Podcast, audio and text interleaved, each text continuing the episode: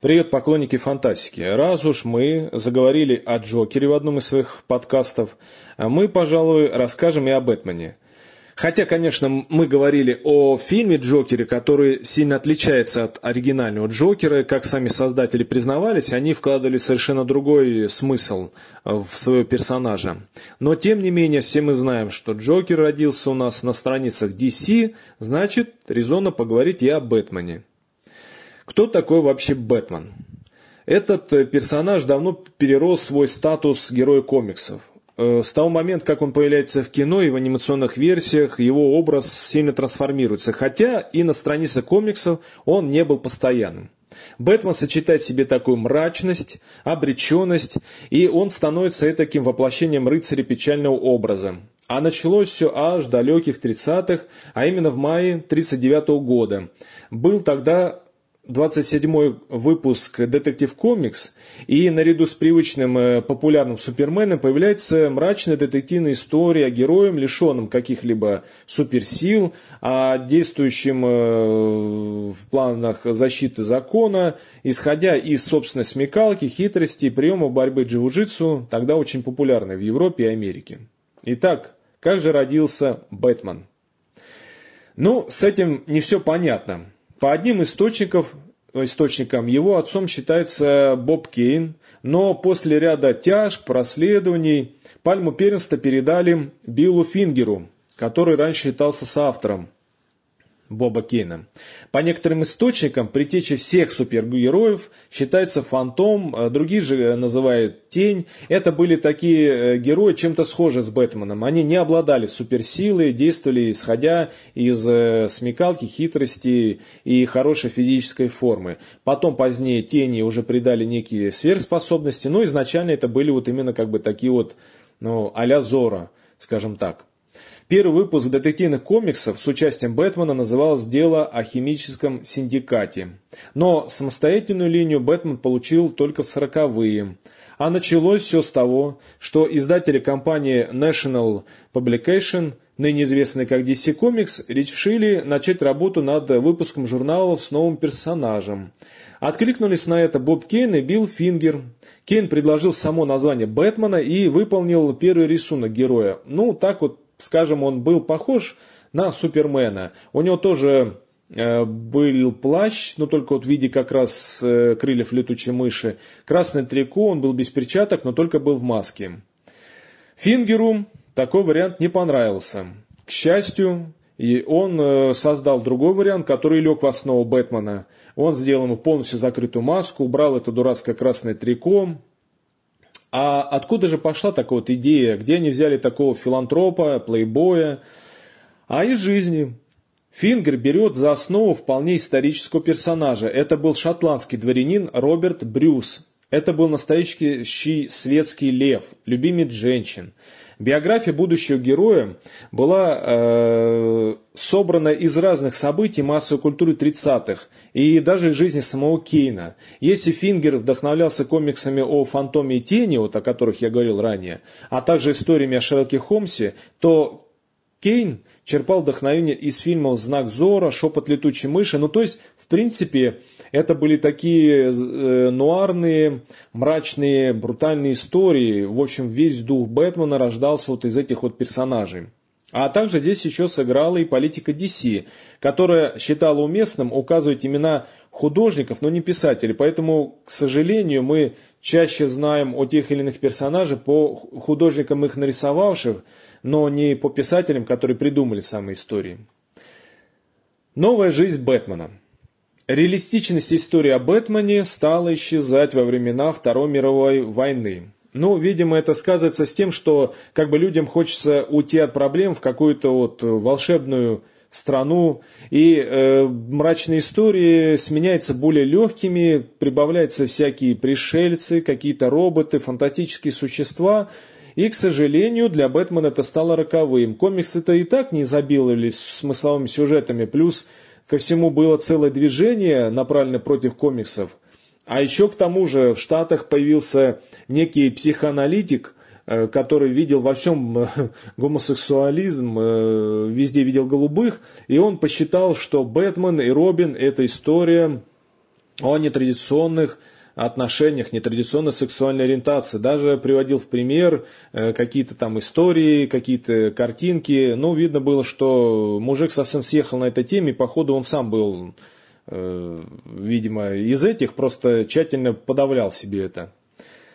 Ну что, в таких случаях начинает прибегать э, к разным, скажем так, коммерческим ходам. И один из этих ходов – это знаменитый трюк Конана Дойля, когда убивают своих персонажей чтобы уж или воскресить его, либо не воскрешать.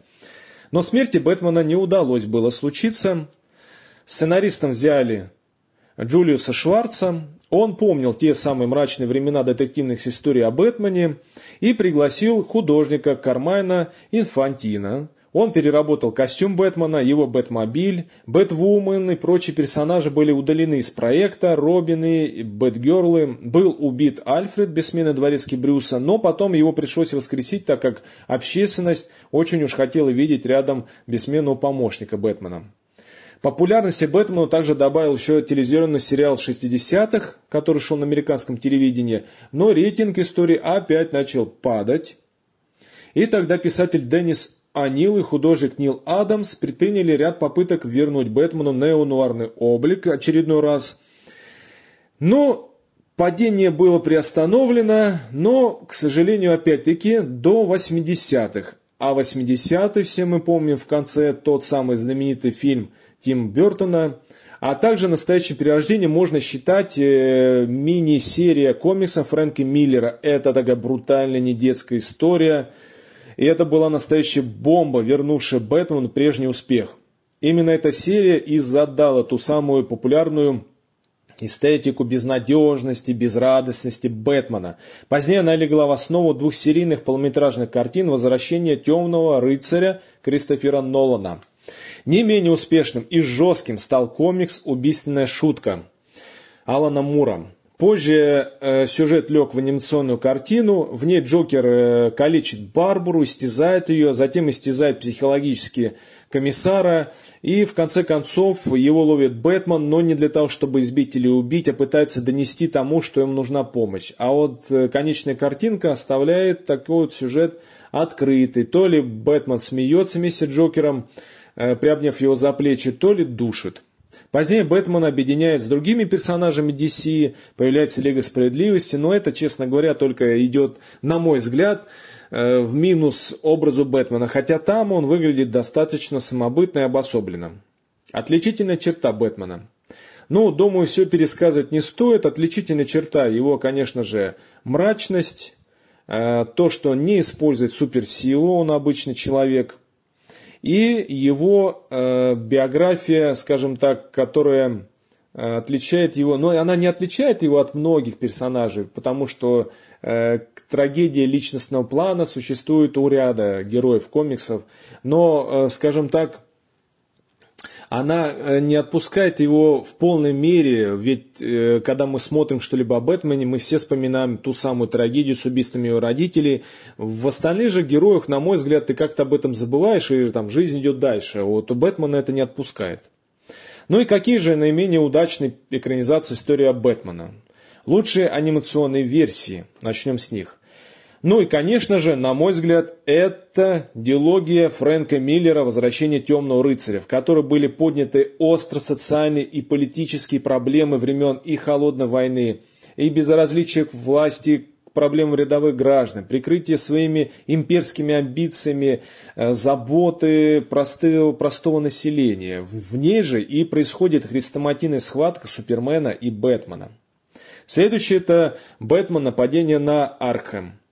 Вот э, эта история стала притечей отряда самоубийц, но с более таким динамичным сюжетом. Это отличная прорисовка. Здесь даже, я бы сказал, на мой взгляд, лучше внешний вид Бэтмена.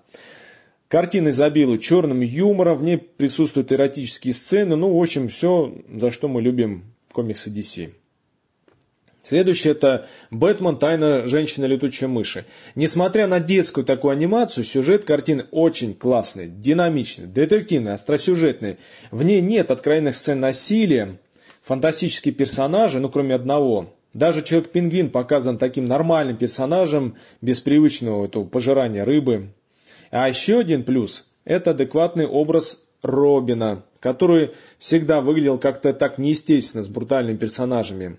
Он либо был откровенным ребенком, либо проблематичным подростком, да еще и незаконно рожденным сыном Уэйна по некоторой версии. Здесь же он вполне привычен нам подросток-акробат, притом с хорошим чувством юмора, умеющий примечать важные моменты, сглаживает многие проблемы, кстати. То есть это такое альтер-эго Бэтмена. А самое главное, в этой истории загадочный персонаж Бэтвумен. Следующая интересная вещь – это Бэтмен начало. Я бы не сказал, что прям картина уж ужасная, такая удачная, в ней много наивности, однако она очень интересная. Бэтмен – рыцарь Готэма, анимешная версия истории о Бэтмене – Бэтмен, Супермен, враги общества. Ну, такая достаточно интересная картина. Здесь э, необы... такой необычный подход к прежним привычным персонажам. Убийственная шутка, это такая очень жесткая э, анимационная версия комикса. Лига справедливости, парадокс источника конфликта. О, здесь очень интересно. Почему? Потому что здесь Бэтменом выступает совершенно другой человек. Здесь как бы место действия происходит в альтернативной реальности. Там другой персонаж, я бы даже сказал, другой характер и другой подход к решению проблем. Худшие анимационные версии. Это, конечно, дело вкуса, но вот чтобы я не посоветовал смотреть, это «Бэтмен. Дурная кровь». Совершенно какой-то истеричный, непонятный для меня, непонятная для меня версия комиксов. Лига справедливости против юных титанов. Ну, анимация здесь неплохая, но не то, чтобы уж прям совсем плохая картина, но там много волшебства демонов, борьбы с сатаной. Ну, снова появляется Робин, э, как сын Бэтмена с его ужасным характером. Ну, это просто очередная истерическая версия. Темная вселенная тоже мне она как-то не зашла. Что касается лучших киноверсий, то это, конечно же, трилогия о темном рыцаре Кристофера Нолана. Притом последняя мне как-то показалась слишком затянута, а вот первые две, особенно вторая часть Джокером, это, конечно, хит. Потом «Бэтмен против Супермена», она, не могу сказать, что мне понравилась, э, но здесь именно образ Бена Аффлека является, на мой взгляд, пока что лучшим. Как Хит Леджер сыграл лучшего Джокера, так Бен Аффлек сыграл лучшего Бэтмена. Первые две картины Бэтмена конца 80-х, начала 90-х, да, очень неплохие версии. Худшие киноверсии. Вот с кино Бэтмену повезло меньше всего. Во-первых, это бестолковый сериал с 60-х, совершенно какой-то наивный, дурацкий. Я бы его даже никогда не стал смотреть. Ну и все предыдущие версии Бэтмена, и, кстати, версии э, Джорджем Клуни достаточно тоже слабые, поэтому вот начинаем после, наверное, второй части Бэтмена, начала 90-х, и до трилогии Кристофера Нолана, из кино об Бэтмене и посмотреть-то, собственно, нечего. Но я советую начать просмотр именно с моих рекомендаций. А, также еще очень неплохие версии. Это Бэтмен, э, по-моему, э, в свете газовых фонарей. То есть место действия происходит в викторианскую Англию. Бэтмен э, ловит Джека Потрошителя. И очень классная анимационная картина «Бэтмен против черепашек-ниндзя». Веселая, немножко жесткая в меру и очень динамичная. Ну что, пока. Смотрите фильмы и мультфильмы о Бэтмене, читайте нас, слушайте и любите фантастику. Удачи!